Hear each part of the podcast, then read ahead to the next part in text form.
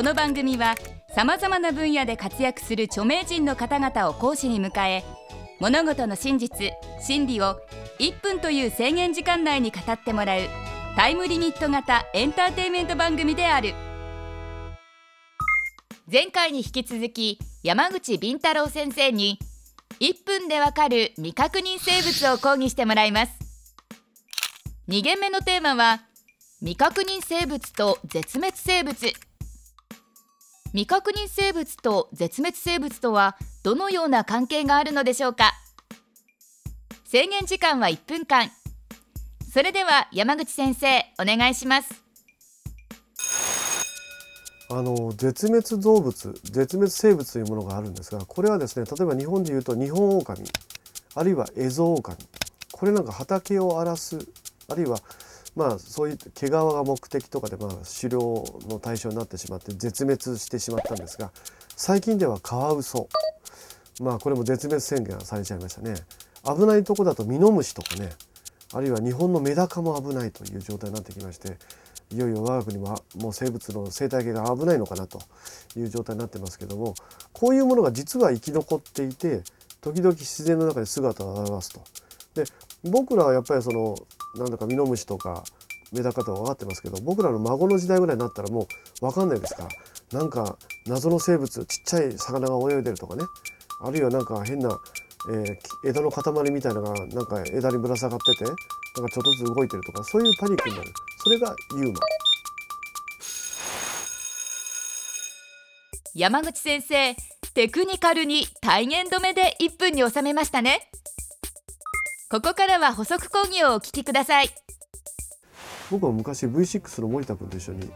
日本株探しに行ったことがあるんですけどあのやっぱり、目撃者に聞くともう山山に例えば青梅とかあのあれですねあの埼玉の山奥秩父の辺りですねに行くとやっぱり遠吠えが聞こえるらしいですね。で単なる野犬化した犬じゃないかという説もあるんですけど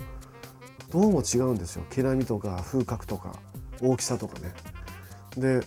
地元の人に聞くと「ああいやいや狼なんかいないよいるのは、えー、犬とは思えない巨大で毛並みが良くて遠吠えする動物だよ」それを狼と言うんです」って俺は思ったんだけどでもね狼はね絶滅してるはずなんですよね。というのはジステンバーという犬の病気がありましてそれが幕末に欧米から入ってきて日本の犬はまあそれで随分死んだと。で日本の犬和犬っていうとでも厳密に言うとドーベルマンとかいろんなまあ土佐犬なんかもあれもあれ海外の猟犬の血が入ってるんですね。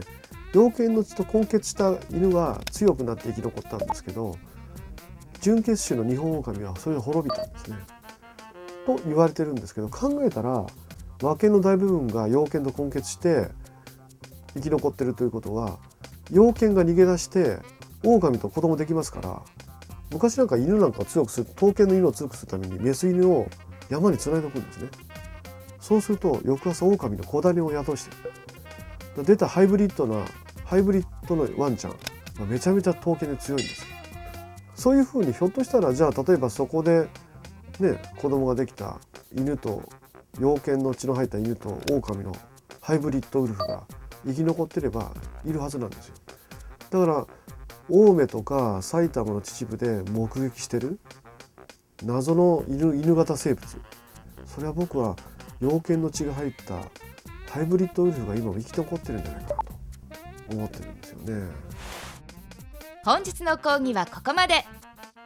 山口先生ありがとうございました。それでは本日のポイントをおさらいしましょう。絶滅したと思われる生物が時間が経ってから発見されると未確認生物と間違われることがある。ニホンオオカミらしきものを目撃した人の中にはそもそもオオカミを知らない人がいた。山口敏太郎先生次回の講義は突然変異で未確認生物に？です。皆さんの出席をお待ちしております。1分でわかる大学ホームページでは過去の講義も見ることができます。1分でわかる大学のホームページは www.andsmile.tv テレビスマイル1分でわかる大学。